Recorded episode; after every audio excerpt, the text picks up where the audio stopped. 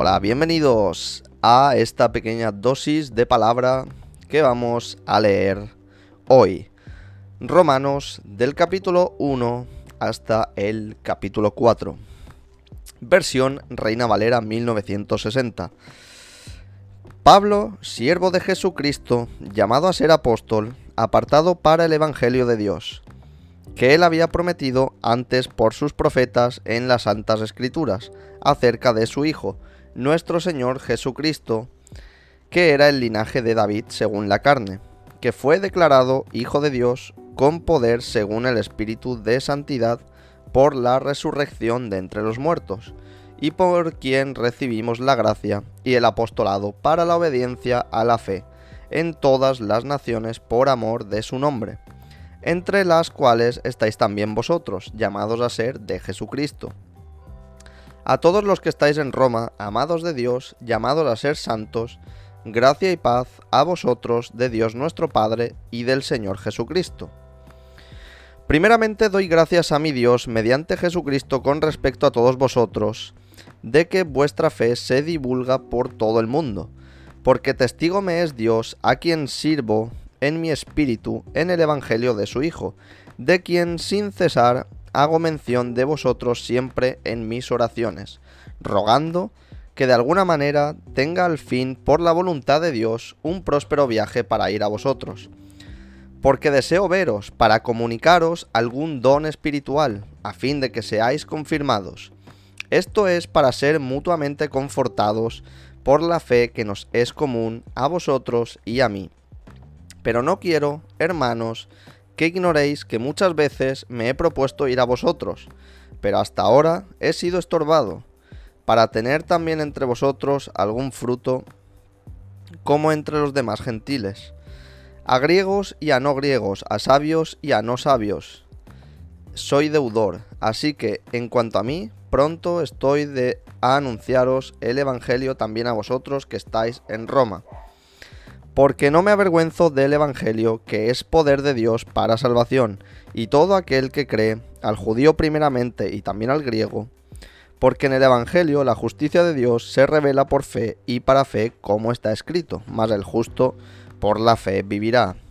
Porque la ira de Dios se revela desde el cielo contra toda impiedad e injusticia de los hombres, que detienen con injusticia la verdad.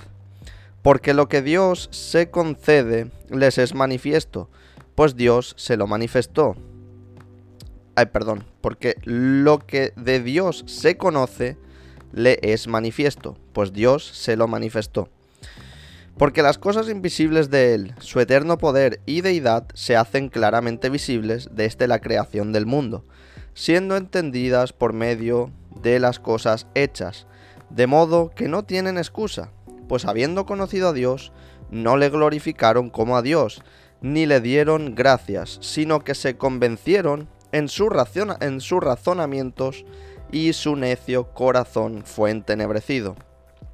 Profesando ser sabios, se hicieron necios y cambiaron la gloria del Dios incorruptible en semejanza de imagen de hombre corruptible, de aves, de cuadrúpedos y de reptiles, por lo cual también Dios los entregó a la inmundicia en las concupiscencias de sus corazones, de modo que deshonraron entre sí sus propios cuerpos, ya que cambiaron la verdad de Dios por la mentira, honrando y dando culto a las criaturas antes que al Creador, el cual es bendito por los siglos. Amén.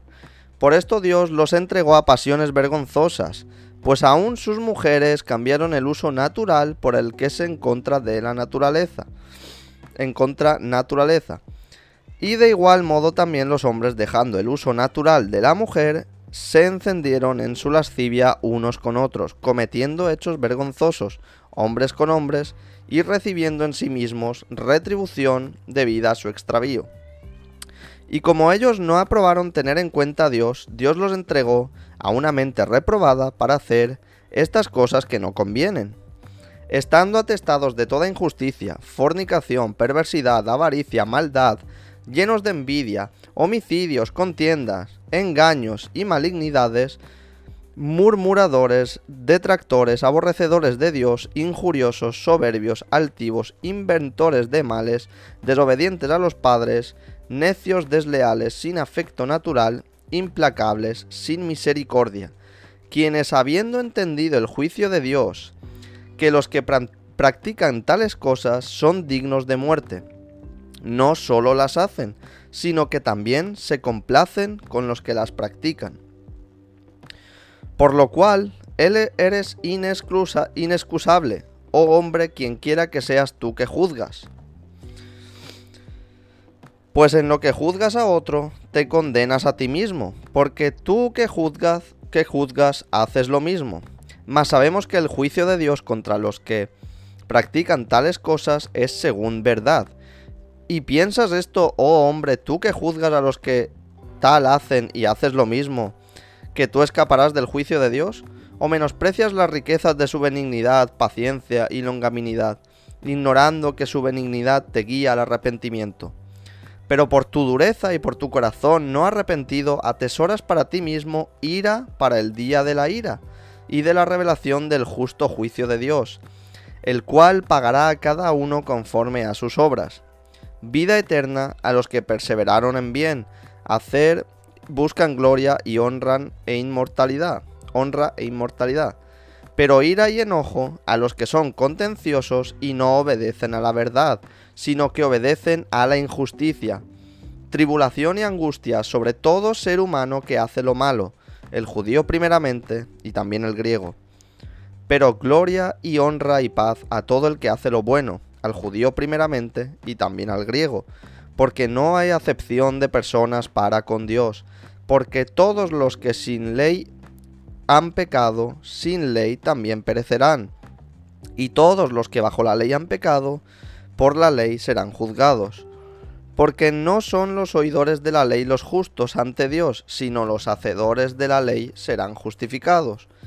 Porque cuando los gentiles que no tienen ley hacen por naturaleza lo que es de la ley, estos, aunque no tengan ley, son ley para sí mismos, mostrando la obra de la ley escrita en sus corazones, dando testimonio su conciencia y acusándoles o defendiéndoles sus razonamientos, en el día en que Dios juzgará por Jesucristo los secretos de los hombres eh, conforme a mi evangelio.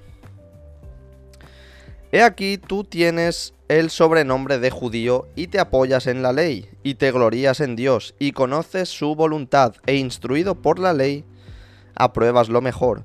Confías en que eres guía de los ciegos, luz de los que están en tinieblas, instructor de los indoctos, maestro de niños, que tienes en la ley la forma de la ciencia y de la verdad. Tú pues que enseñas a otro, ¿no te enseñas a ti mismo? Tú que que predicas que no se ha de hurtar, hurtas. Tú que dices que no se ha de adulterar, adulteras.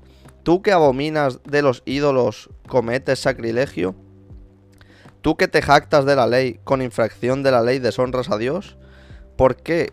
Porque como está escrito, el nombre de Dios es blasfemado entre los gentiles por causa de vosotros. Pues en verdad la circuncisión aprovecha si guardas la ley, pero si eres transgresor de la ley, tu circuncisión viene a ser incircuncisión. Si pues el, incircunciso guardare las ordenanzas de la ley, ¿no será tenida su incircuncisión como circuncisión? Y el que físicamente es incircunciso, pero guarda perfectamente la ley, te condenará a ti. Que con... Ah, que con la Ostras, que se me ha ido la cabeza. ¿Qué pone aquí? Que con la letra de la ley y con la, y con la circuncisión eres transgresor de la ley. A mí es que me he perdido ahí totalmente. Eh, pues no es judío el que lo es exteriormente, ni es la circuncisión la que se hace exteriormente en la carne, sino que es judío el que lo es en lo interior. Y la circuncisión es la del corazón, en espíritu y no en letra, la alabanza del cual no viene de los hombres, sino de Dios. ¿Qué ventaja tiene pues el judío o de qué aprovecha la circuncisión? Mucho en todas maneras. Primero, ciertamente que les ha sido confiada la palabra de Dios. Pues que si alguno de ellos ha sido incrédulo, su incredulidad habrá hecho nula la fidelidad de Dios. De ninguna manera. Antes bien sea Dios veraz y todo hombre mentiroso como está escrito, para que seas justificado en tus palabras y venzas cuando fueres juzgado. Y si nuestra injusticia se hace resaltar la justicia de Dios, ¿qué diremos? ¿Será injusto Dios que da castigo? En ninguna manera, de otro modo, ¿cómo juzgará Dios al mundo? Pero si por mi mentira la verdad de Dios abundó para, para su gloria, ¿por qué aún soy juzgado como pecador? ¿Y por qué no decir, como se nos calumnia y como algunos cuya condenación es justa afirman que otros decimos, hagamos males para que vengan bienes?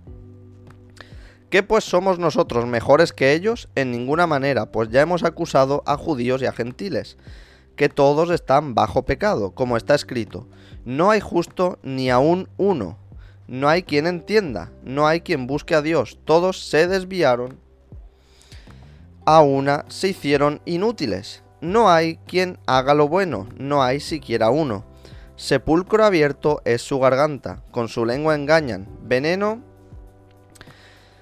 Veneno de áspides hay debajo de sus labios, su boca está llena de maldición y amargura, sus pies se apresuran para derramar sangre, quebrando y quebranto y desventura hay en sus caminos, y no conocieron camino de paz, no hay temor de Dios delante de sus ojos.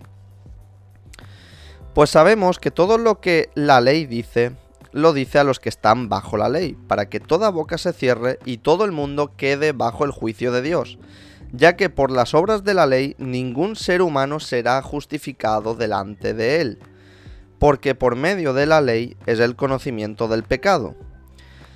Pero ahora, aparte de la ley, se ha manifestado la justicia de Dios, testificada por la ley y por los profetas la justicia de Dios por medio de la fe en Jesucristo para todos los que creen en Él, porque no hay diferencia, por cuanto todos pecaron y están destituidos de la gloria de Dios, siendo justificados gratuitamente por su gracia mediante la redención que es Cristo Jesús, a quien Dios puso como propiciación por medio de la fe en su sangre para manifestar su justicia a causa de haber pasado por alto en su paciencia los pecados pasados, con la mira de manifestar en este tiempo su justicia, a fin de que el que sea justo y el que justifica al que es la fe de Jesús, de la fe de Jesús, ¿dónde pues está la jactancia? ¿Queda excluida por cuál ley? ¿Por la de las obras? No, sino por la ley de la fe. Concluimos pues que el hombre es justificado por fe sin las obras de la ley. ¿Es Dios solamente Dios de los judíos? ¿No es también Dios de los gentiles? Claramente también de los gentiles, porque Dios es uno, y Él justificará por la fe a los de la circuncisión y por medio de la fe a los de la incircuncisión. Luego, por la fe invalidamos la ley, en ninguna manera, sino que confirmamos la ley. ¿Qué pues diremos que halló Abraham, nuestro padre según la carne? Pues si Abraham fue justificado por las obras, tiene que gloriarse, pero no para con Dios.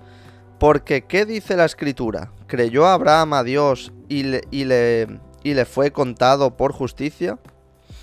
Pero al que y le fue contado por justicia, pero al que obra no se le cuenta el salario como gracia, sino como deuda, mas al que no obra si no cree en aquel que justifica al impío, su fe le es contada por justicia.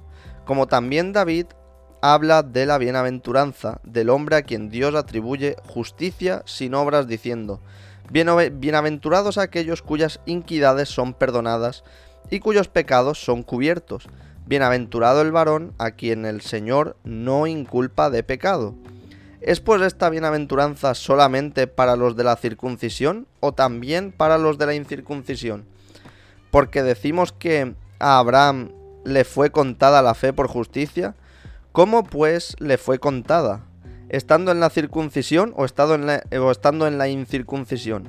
No es la circuncisión, sino la, en la incircuncisión. y recibió la circuncisión como señal, como sello de la justicia de la fe que tuvo estando aún incircunciso, para que fuese padre de todos los creyentes no circuncidados, a fin de que también a ellos la fe les sea contada por justicia, y padre de la circuncisión para los que no solamente son de la circuncisión, sino que también siguen las pisadas de la fe que tuvo nuestro padre Abraham antes de ser circuncidado. Porque no por ley fue dada a Abraham o a su descendencia la promesa de que sería heredero del mundo, sino por la justicia de la fe. Porque si los que son de la ley son los herederos, vana resulta la fe y anulada la promesa. Pues la ley produce ira, pero donde no hay ley tampoco hay transgresión. Por tanto, es por fe para que sea por gracia, a fin de que la promesa sea firme para toda descendencia, no solamente para, lo, para la que es de la ley, sino también para la que es de la fe de Abraham, el cual es padre de todos nosotros. Como está escrito, te he puesto por padre de muchas gentes, delante de Dios, a quienes creyó, el cual da vida a los muertos y llama las cosas que no son como si fuesen él creyó en esperanza contra esperanza para llegar a ser padre de muchas gentes, conforme a lo que se le había dicho. Así será tu descendencia, y no se debilitó en la fe al considerar su cuerpo que estaba ya como muerto, siendo de casi 100 años, o la, o la esterilidad de la matriz de Sara. Tampoco dudó por incredulidad de la promesa de Dios, sino que se fortaleció en fe, dando gloria a Dios, plenamente convencido de que era también poderoso para hacer todo lo que había prometido, por lo cual también su fe le fue contada por justicia. Y no solamente con respecto a él se escribió que le fue contada, sino también con respecto a nosotros, a quienes ha de ser contada, esto es, a los que creemos en el que levantó de los muertos a Jesús Señor nuestro, el cual fue entregado por nuestras transgresiones y resucitado para nuestra justificación.